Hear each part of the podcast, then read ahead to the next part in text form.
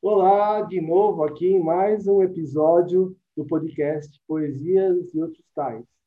Esse é o episódio 3 e a gente vai ter uma conversa maravilhosa com um grande amigo meu, um grande artista, o Bruno Lobo, sobre o encontro da dança e da palavra, da poesia, como, como que isso se dá, em que ponto que elas conversam e se inspiram. Vai ser uma conversa maravilhosa, tenho certeza. E aqui está o meu grande amigo Bruno Lobo, que poderia falar um pouquinho dele mesmo, da trajetória e tudo mais. Tudo bom, Brunão? Oi, Ezio. Ai, primeiramente, é um prazer receber um convite maravilhoso de um amigo meu que a arte me fez conhecer. E é muito engraçado porque às vezes a gente se surpreende com com alguns, alguns pedidos, né? E realmente esse pedido foi me surpreendeu demais, assim, eu fiquei muito feliz.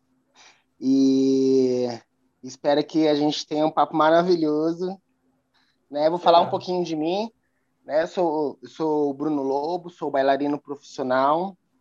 Sou formado pela Escola do Teatro Municipal de São Paulo e trabalhei em diversas companhias de dança profissional então, trabalhei profissionalmente com a dança, né, dançando em, em vários teatros muito importantes para a cultura, para a arte do mundo. E estou aí com essa experiência para trazer bastante conhecimento à dança aos meus alunos e a quem queira aprender. Por onde você passou, meu amigo? É, mais representativos, assim? Ah, Eze, olha só, eu vou te falar uma coisa que, assim, é, de seis continentes eu já fui a cinco, né? E uhum. eu vou te dizer que os que eu mais gostei eram os mais diferentes, né? Tudo que não era óbvio para gente, né? Quanto mais diferente para mim, mais me impressionava, né? Então, assim, eu tenho um problema com a Europa porque eu rodei muito a Europa. E assim, eu cheguei, eu rodei tanto a Europa que eu comecei a repetir os países diversas vezes, né? E eu acho que é, eu acho lindo, é maravilhoso, é um primeiro mundo, né? Mas eu acho que é muito, se iguala muito, né?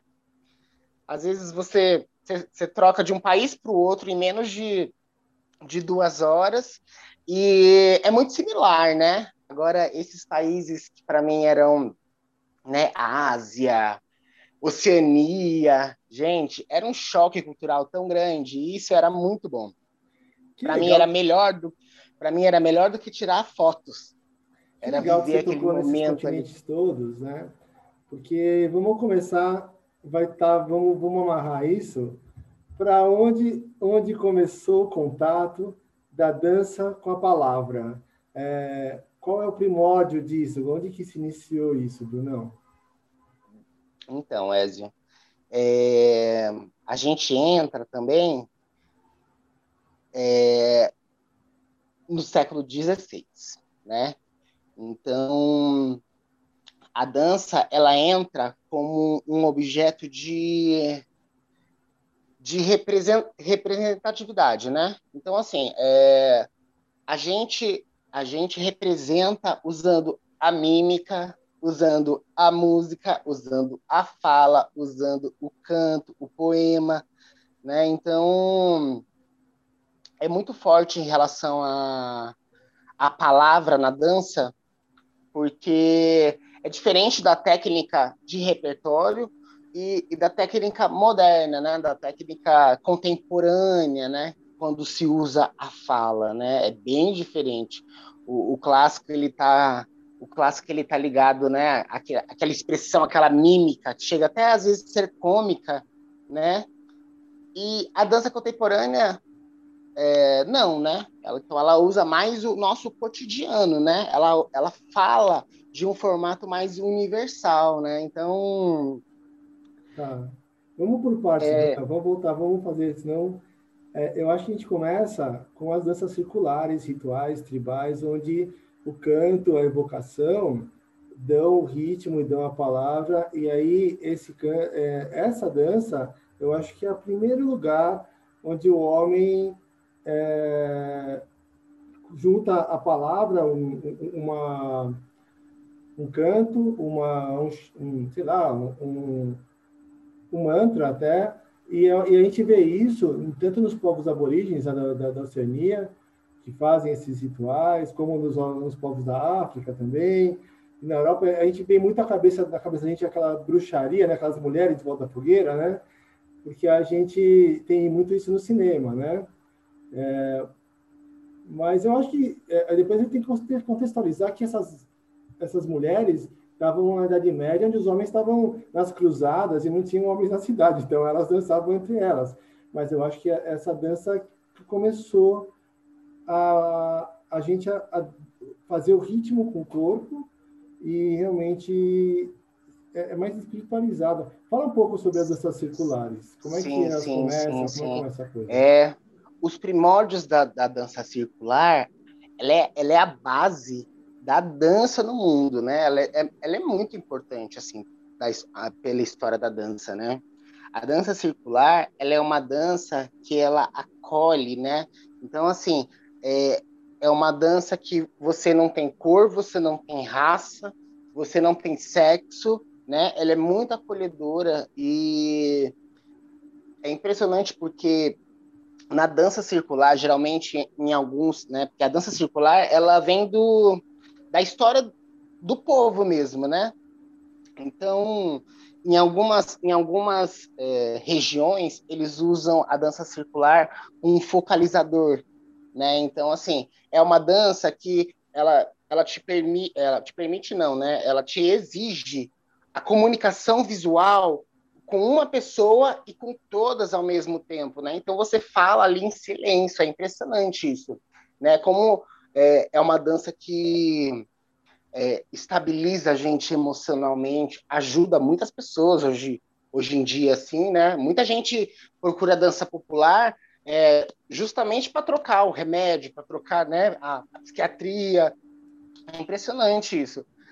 É, eu falo porque meu irmão trabalha com dança circular em Olambra. Hum, que legal. É super legal, super legal o trabalho que eles fazem lá. Eles já competiram em festivais nacionais e internacionais, e isso é muito legal. Então, eu tive esse contato com a dança circular é, pelo meu irmão, né? E isso foi muito importante para mim, porque eu estudei a história da dança, mas eu nunca tive a oportunidade de poder estudar, falar sobre a dança circular, que é algo, é um pilar tão forte assim para a dança, né? E para é. a comunicação.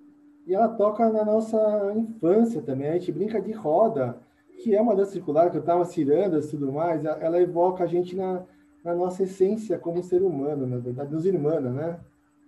É, é ela, ela, é, ela humaniza, né? Ela, ela torna ali, ó, quando começa aquela roda e, e começa a, a, se performar, ela humaniza, ela, ela bota todo mundo ali como se fosse da mesma família.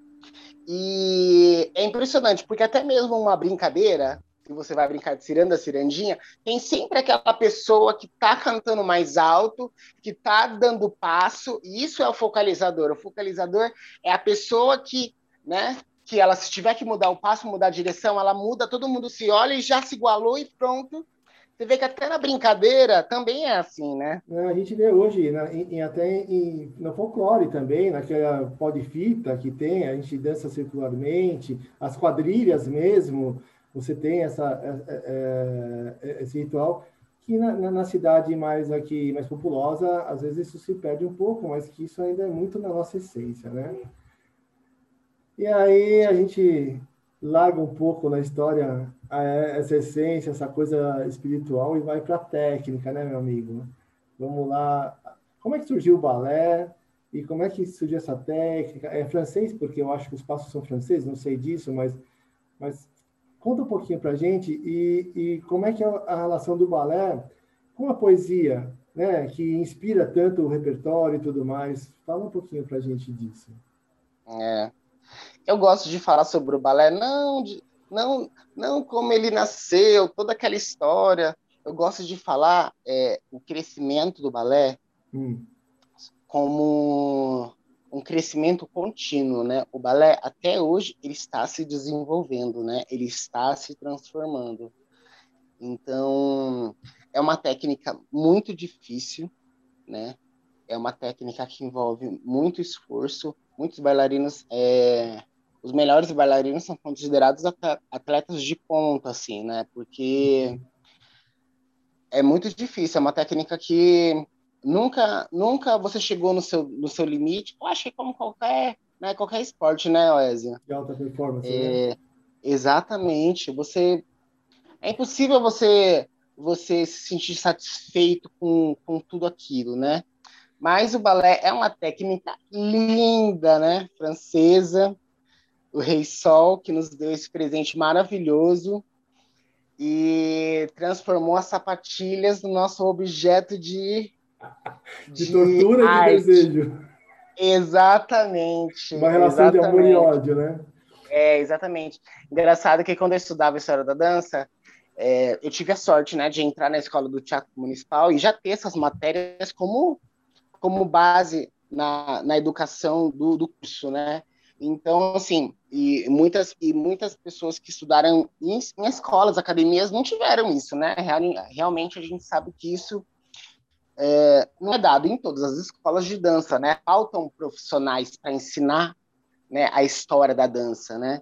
Então, assim, eu tive essa sorte de poder trabalhar e, e conhecer sobre a história. E engraçado que o, o, o Rei Sol, eu, eu tenho uma ligação muito forte com ele com as sapatilhas, porque as fotos que eu tinha dele, que eram representações né, na, daqueles séculos, é, eram sempre com figurinos muito lindos, brilhantes, e os sapatos, que eram a sapatilha, é, eram muito elegantes. Então, assim, eu sempre tratei, tratei, as minhas sapatilhas como se fossem as do Rei Sol, de verdade, de fato. É. Porque eu achava isso muito bonito. Legal. Eu vou ler um poeminha aqui do Drummond sobre chama A Dança e a Alma. Então, e a gente vai fazer uma ligação já já. A dança não é movimento, súbito gesto musical, é concentração, no momento da humana raça natural. No solo não, no éter pairamos, nele amaríamos ficar.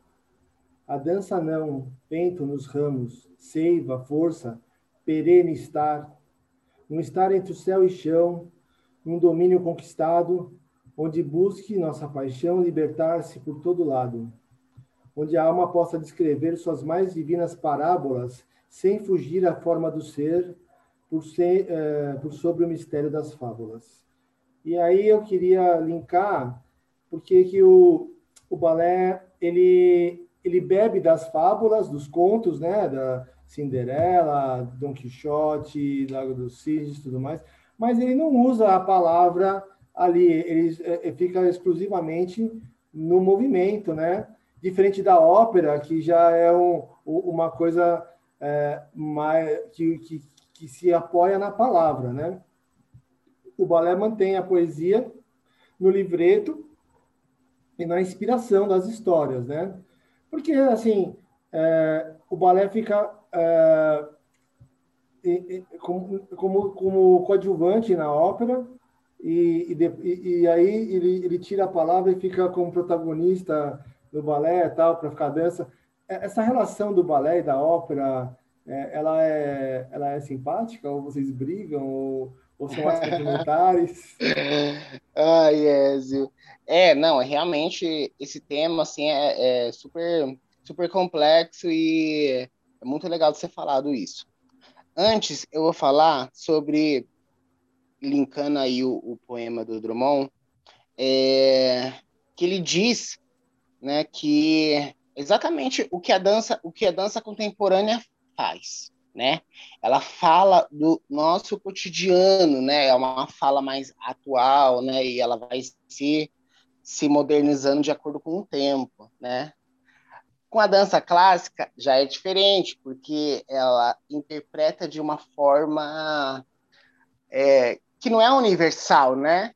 Então, assim, é, ela às vezes deixa uma mensagem que quem está assistindo, e às vezes até o intérprete que está interpretando, ele inter interpreta do jeito que ele está entendendo, e a plateia entende do jeito que veio na cabeça dela. E isso está válido. Né? Tanto quanto você entender certo ou entender errado, é a forma que foi passada para você, né? E a dança uhum. clássica, ela, é, ela usa isso, né? De usar essa expressão caricata e tá, e não sei o quê. Então muda o repertório, aí muda totalmente a, a, expressão técnica, né? Isso é muito, isso é muito legal, gente, porque não tem como se comparar, por exemplo, a obra O Lago dos Cisnes com a obra Don Quixote. Não tem comparação nenhuma. Um é um balé que fala de delicadeza, amor, paixão, né? E tem esses é, personagens mitológicos, que é o bruxo, que, né, que ele vai lá e, coloca uma, um cisne negro para é, é, cegar o príncipe, para fazer o príncipe, é uma coisa. É uma, são sempre histórias muito loucas, né? É. E o Don Quixote, por exemplo, que muda totalmente o estilo, né? Então, é um estilo mais caliente, é uma coisa mais vermelha, é uma coisa, é, é uma sexualidade mais apurada, né? Então, a, a, a fala entra aí pelo, pela forma de expressão mesmo, né? Mímica, né? Da dança, uhum. né? Legal. A ópera, o que, o que acontece? A ópera, ela, ela usa os mesmos princípios básicos do teatro, né? Então, ela usa cenografia, ela usa figurino, ela usa voz, né? Que é em formato de libreto, e é, ela usa dança também, né?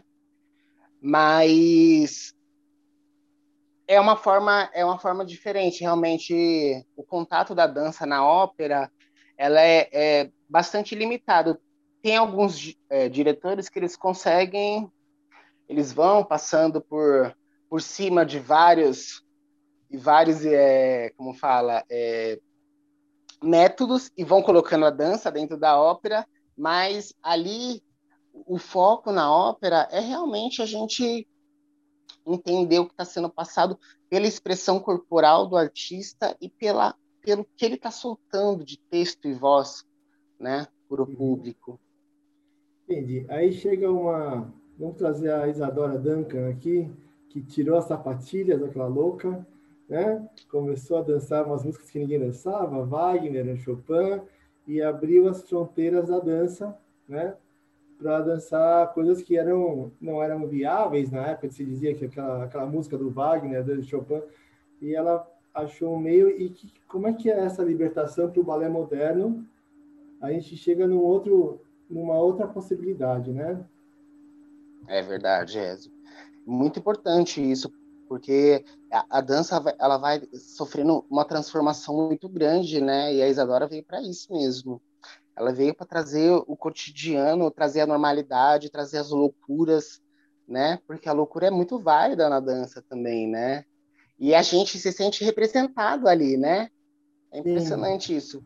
Porque ela vem, aí ela coloca aquele tipo de movimentação maluco, com uma roupa que às vezes mostra mais do que o limite, né? Totalmente Descalça, ao contrário né? do tava... Descalço, exatamente. Então, quer dizer, gente, eu acabei de falar da sapatilha, né? A Sim. gente usa a sapatilha ali como, como um troféu, e aí ela tira de repente e, e dança livre com os pássaros, com, com, a, com a terra, né? Então, essa forma de fala, ela é muito. Ela deu princípio ali para da dança da dança contemporânea, para falar a verdade, né? Porque dali que surgiu a dança contemporânea e a forma de falar do jeito que se fala hoje. E agora a dança contemporânea não tem limites, né? Ela filosofa, ela fala a palavra, ela dança a palavra, dança sem música, não é verdade?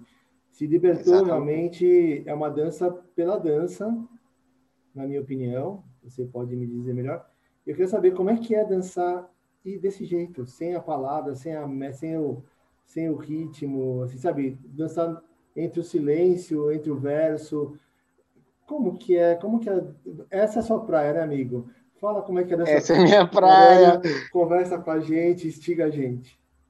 Com certeza, eu vou te falar que hoje em dia todo o material que eu às vezes nem sempre todo o material que eu produzo, mas quando produzem para mim, é, é esse formato que eu gosto de fazer hoje em dia. É a dança contemporânea, é o silêncio, é a fala, é a respiração, é a expressão, porque tudo é dança, Ézio. Você olhar para o lado e olhar para o outro é um movimento, entendeu?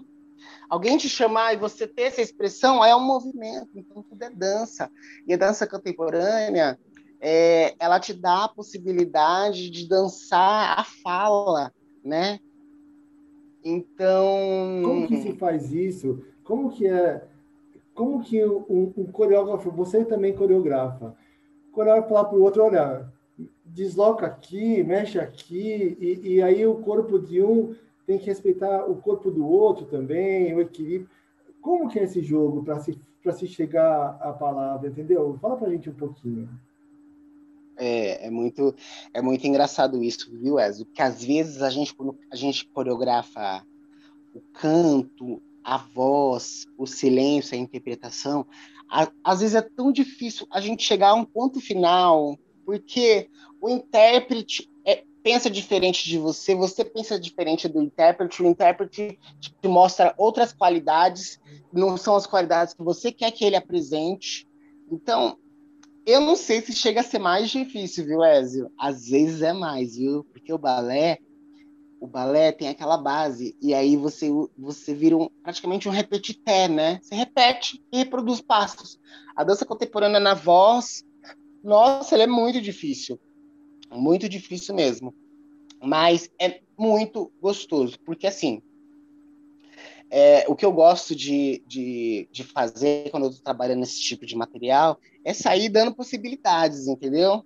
Dando possibilidades. Às vezes você muda da água para o vinho, a mesma fala, né? a mesma opinião do que você está ouvindo e do que você quer passar. Então isso é assustador.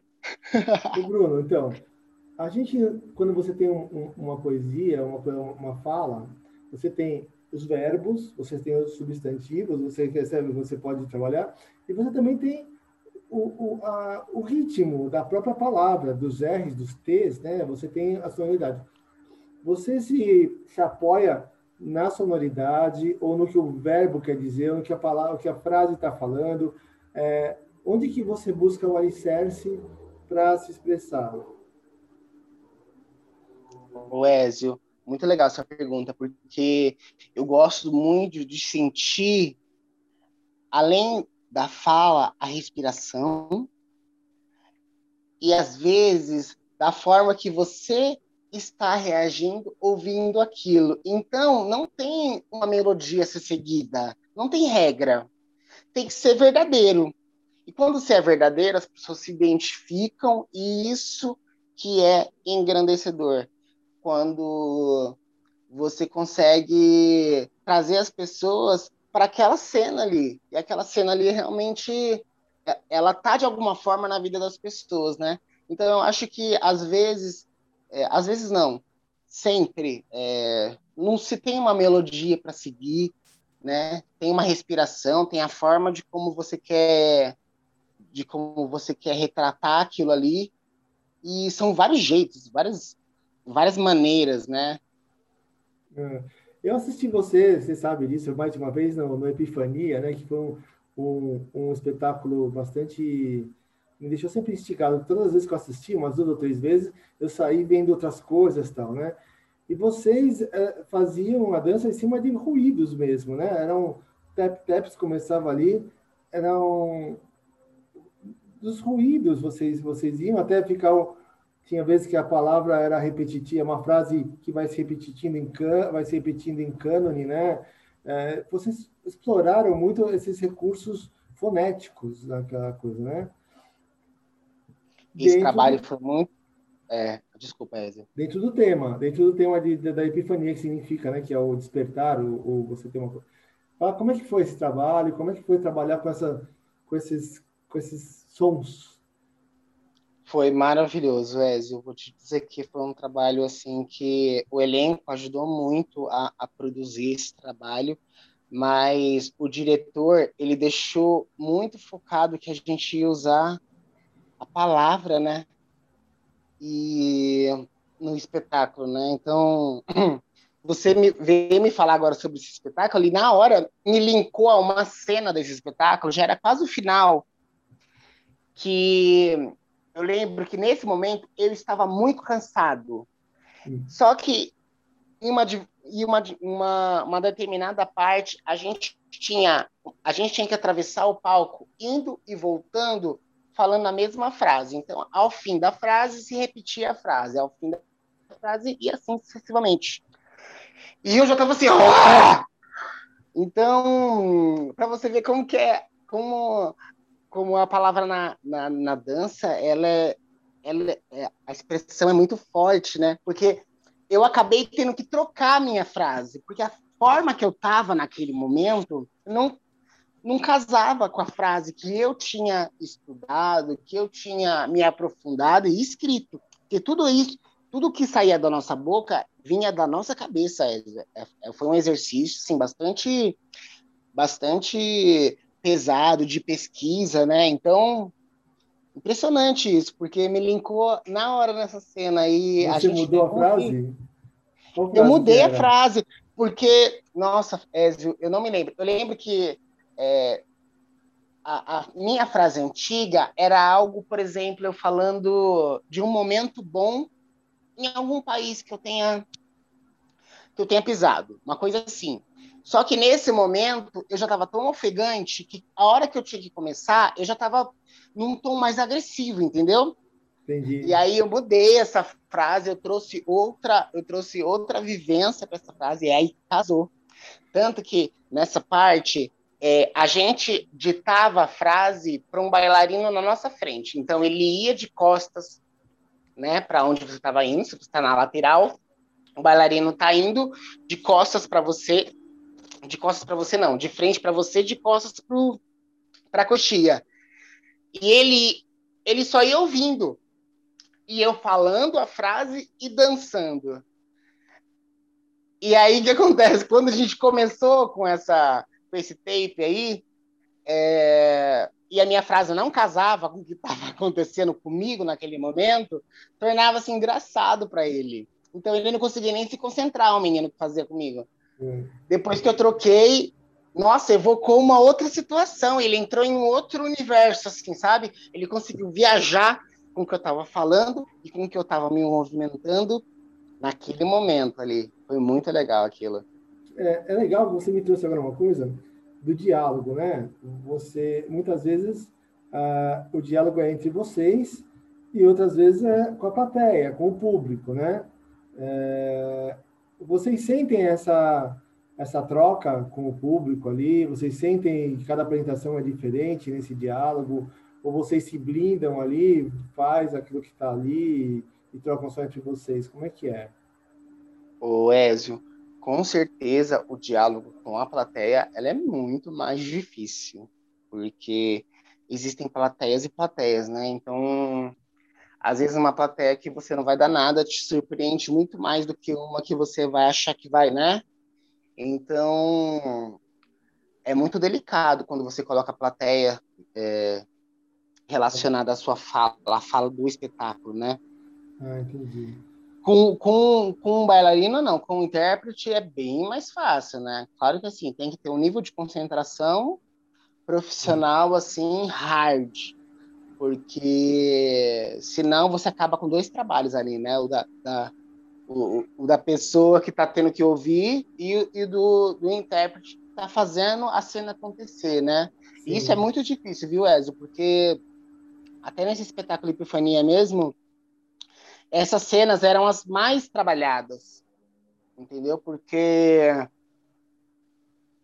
porque a comunicação da voz ela mexe com o público, né? A hora que ela fala, que ela dá aquela informação de de voz para a plateia, né? Então ela é muito importante. Por isso que é muito é muito perigoso e tem que ser muito bem estudado. Quando e outra, coloca quando vocês falam, vocês estão se expondo ali, vocês estão se expressando por um lugar que vocês não estão na sua zona de conforto.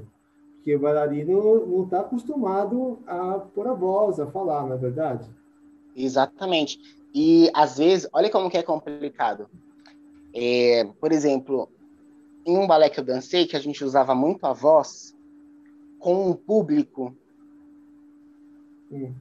tinha um bailarino que ele tinha uma voz, já não tem uma voz muito, né, não é uma voz grossa, eu queria ter uma voz mais grossa, enfim, mas ele tinha uma voz muito nasal.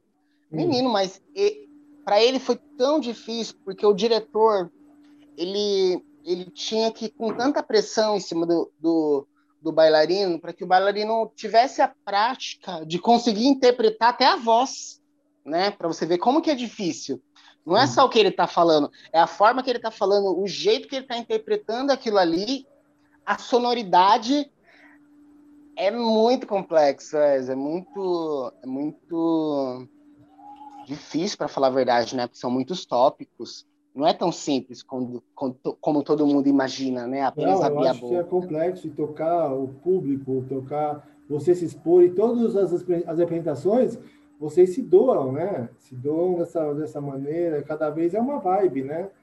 Você é, fica lá com energia. É, muda muito, né? Um, um dia não tem nada a ver com o outro. Você me falou, quando a gente estava conversando, um outro espetáculo que você fez com o Raça, né? Que é um, um, um espetáculo atemporal eu assisti, tem muitas tem músicas de Alan Soares, Elis Regina e tal, é, e tem uma poesia também, né? A, a Betânia declamando uma poesia no, no, no, espetáculo. Como é que foi isso também, esse universo feminino, esse é, é, é um espetáculo sensual também, ao mesmo tempo poderoso? Conta pra gente um pouco como é que é essa palavra nisso. Aí. Quer que eu ponha a, a, a, poesia que a Betânia interpretou e a gente conversa depois? Que eu vi? Não, é. Não, vamos, vamos pegar esse gancho e já vamos emendar nela. Tá bom, vamos lá. Tá? É, Wesley, esse espetáculo foi um espetáculo muito marcante para minha carreira, né?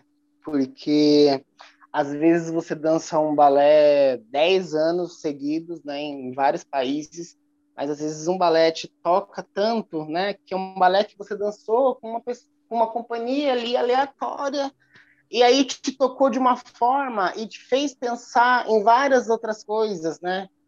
E foi, uh, foi o que aconteceu com, com este balé atemporal da, da Raça Companhia de Dança. É uma companhia que usa base de jazz, né? Na sua companhia, na sua, na sua história. E esse trabalho ele usa as vozes femininas, né? Então foi muito forte isso para mim, porque eu nunca tinha trabalhado com nada em relação à mulher, né? A forma que ele quis falar, né? A, a é, esse lado feminista, né? E eu achei, eu achei uma explosão de conhecimento para mim, sabe, de respeito.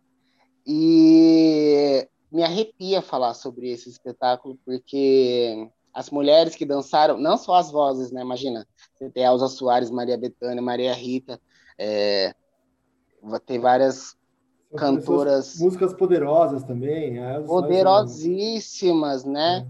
É. É, a gente também tinha mulheres poderosíssimas no elenco, então.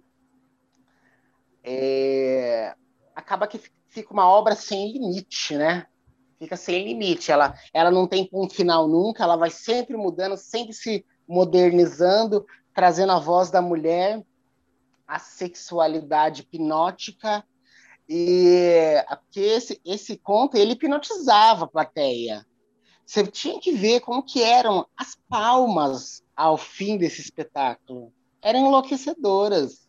É, eu Porque, assim, no YouTube. Pois é, não, não, com certeza. Não, mas se eu tivesse dançado mais, com certeza você estaria lá na plateia. Isso aí eu não tenho dúvidas, porque não, você está sempre obrigado. compartilhando o meu trabalho, isso aí, não Cara, tenho dúvidas. Mas é, sabe, é impressionante isso, porque, porque a gente. Porque eu, eu, eu percebia isso. A plateia ficava de uma forma, parecia que eles tinham levado uma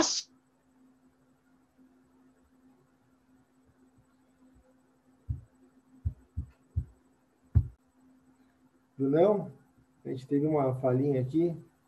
Está de volta? Porque, porque para mim, então, você que Bruno Desculpa, deu uma palhinha aqui. Não, tá bom. Vamos tocar aqui a, a poesia lá da, da, da Betânia, que, que o pessoal sentir. E quem quiser ver, eu botei no meu feed esse trechinho da Betânia declamando. Ela declama duas poesias do Fernando Pessoa.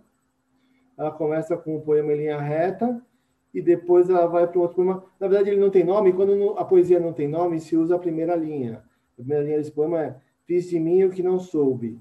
Ele, ela emenda dois poemas do Fernando Pessoa e vamos ouvir que ela, pô, a Betânia declamando é demais, né?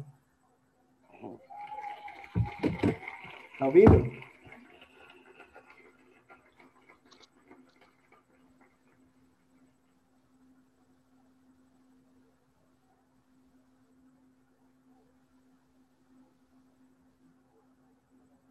É, eu não estou ouvindo, não.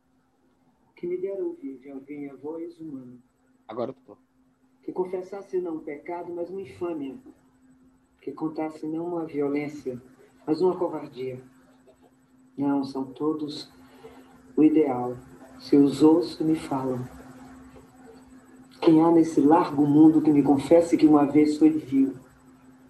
Ó príncipes, meus irmãos, ah, eu estou farto de semideuses. Um dia que há gente no mundo. Então sou só eu que é vil e errôneo nesta terra.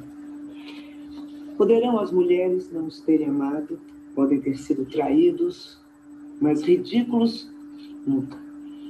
E eu que tenho sido ridículo sem ter sido traído, como posso eu falar com os meus superiores sem titubear?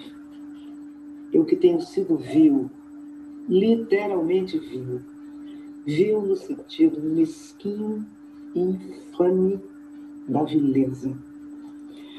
Fiz de mim o que não soube, o que podia fazer de mim não fiz. O dominó que vestia era errado, conheceram-me logo por quem não era e não desmenti e perdi-me. Quando quis tirar a máscara, estava pegada à cara. Quando o atirei e me vi ao espelho, já tinha envelhecido. Estava bêbado. Já não sabia vestir o dominó que não tinha tirado. Deitei fora a máscara e dormi no vestiário como um cão tolerado pela gerência por ser inofensivo. Eu vou escrever essa história para provar que sou sublime. É isso aí, amigo. Lindo, né? Eu sou sublime. Nossa, é muito lindo. Ézio do céu. Como é que pode, né? Não, e, e, e, as meninas dançando, quem quiser assistir, tá no meu feed do, do meu Instagram, procura lá, e no Facebook. É espetacular, né? Como, como fazer de cada palavra um gesto, de, do silêncio uma postura. É, é espetacular uh, esse trabalho da, da de, da interpretação corporal da palavra e do poema, né? É, e você vê como ela usa a respiração, Ezio. Como é importante, como é, como é importante a respiração quando você quer contar, né? Quando você quer soltar um poema tão tão forte, tão representativo, né? As, umas frases tão polêmicas, né? E esse é... poema que ela declamou, o poema Linha Reta, que fala que somente sou, ele, ele geralmente ele é interpretado com raiva, assim, né? Só eu sou vil nesse mundo, sabe? E ela trouxe doçura, né? Ela, ela, ela falou as palavras poderosas, só eu sou vil, só eu sou isso. E ela falou com doçura, né? Com, é. Com acolhimento. Ela tirou, ela tirou a agressividade, né? E ela botou a delicadeza da forma que a mulher retrata a sua opinião. É muito é muito linda de se, de se ver isso, né? Nossa, isso. impressionante. É, foi mágico. Amigo, que conversa deliciosa é essa, cara? ah, pois é, é eu, legal, acho, eu acho que é uma união fantástica. Eu, modéstia à parte, também tenho algumas poesias que amigas minhas bailarinas interpretaram, e é, é tão. É, quando, quando se junta uma poesia com a, um, com a dança fica tão mais poderoso, tão potente, tão visceral. A, a dança traz essa, essa essa energia, essa força, né, corporal para a coisa, né? É... é... exatamente. É muito avassalador, né? É. E, e é aquela coisa, né? O que ela fala no poema, né? Estou cansado de semideuses. Sim. É impressionante isso, né? Sim, porque ai, é, o, o Fernando Pessoa também é, é uma delícia, ele também joga essa, essa coisa cara. Não, e, e, ficou o casamento perfeito, né? As, os dois o... poemas dele, eu nunca tinha visto esse segundo, ela emendou e ficou fluido, deu uma feminilidade no final, até pela voz, mas, né? Porque o, o poema daquela Sovil, que as mulheres gostam de você, ele é masculino um pouco, né? Ele, ele, é, ele é uma voz masculina. Exatamente, e aí exatamente. ela jogou ali aquela, aquela coisa que... E no, e no espetáculo, eu cortei aqui, no espetáculo ele, ele fica num looping ali, eu sou sublime, eu sou sublime, eu sou sublime. Exatamente. A gente usa a mesma frase para jogar porque... para a plateia, envolver a plateia dentro do espetáculo e, e é empoderador, fazer... né? É empoderador empoderador. E as mulheres, a gente, a gente precisa falar sobre isso, porque já basta de, de, do jeito que as mulheres vêm se tratadas, elas têm que ser empoderadas mesmo, têm que ter autoestima valorizada para não cair, não serem vítimas de, de homens tóxicos, de relacionamento. Não que a gente, todo mundo, eu acho que acaba, quando começa a vida de se relacionar com as pessoas, acaba tendo uma toxicidade. As pessoas dão pela bunda na gente, a gente acha que vai morrer. Enfim, existe uma, uma toxicidade que é do aprendizado de se relacionar, né? Você é. vai melhorando com a maturidade e com respeito, mas não pode faltar o respeito, não pode, não é não. É, a, a, gente tem que repensar tudo isso, empoderar essas mulheres e, e deixar um mundo mais acolhedor para todo mundo, para todas as diferenças. Claro, claro, todo mundo. A gente tem que escutar a voz de todos né? Não tem Sim. só um lado para ser ouvido, né? Então a gente Humildade tem que colocar poder. A gente tem que exatamente. ouvir com empatia, se colocando no lugar, no lugar do outro. É, exatamente. Ensinar Amigo. as pessoas, né? É. Amigo, já acho que já abusei da sua presença. Foi uma delícia fazer essa, essa troca com você, a dança com a, com a palavra, né? Com esse poder, essas duas coisas tão poderosas aqui, né? Ah, é verdade. Muito obrigado pela sua disponibilidade. Não. Eu que agradeço, Ezio. Foi assim, é, foi surpreendente receber esse convite e eu não poderia imaginar a pessoa mais perfeita para fazer esse convite que não que não seja você. Oh, e é um orgulho essa amizade. Obrigado, obrigado, obrigado. Espero que nossos seguidores do nosso podcast gostem desse último. Bora, bora. Vamos divulgar, compartilhar. Eu que eu adorei. Ah, eu acho que a gente tem que deixar esse legado, né? Vamos deixar essa mensagem aí na nuvem que alcance os ouvidos certos. Um abraço, continue seguindo, que esse foi só mais um episódio dessa delícia que está sendo esse Obrigado. Tchau, Brunão. Obrigado.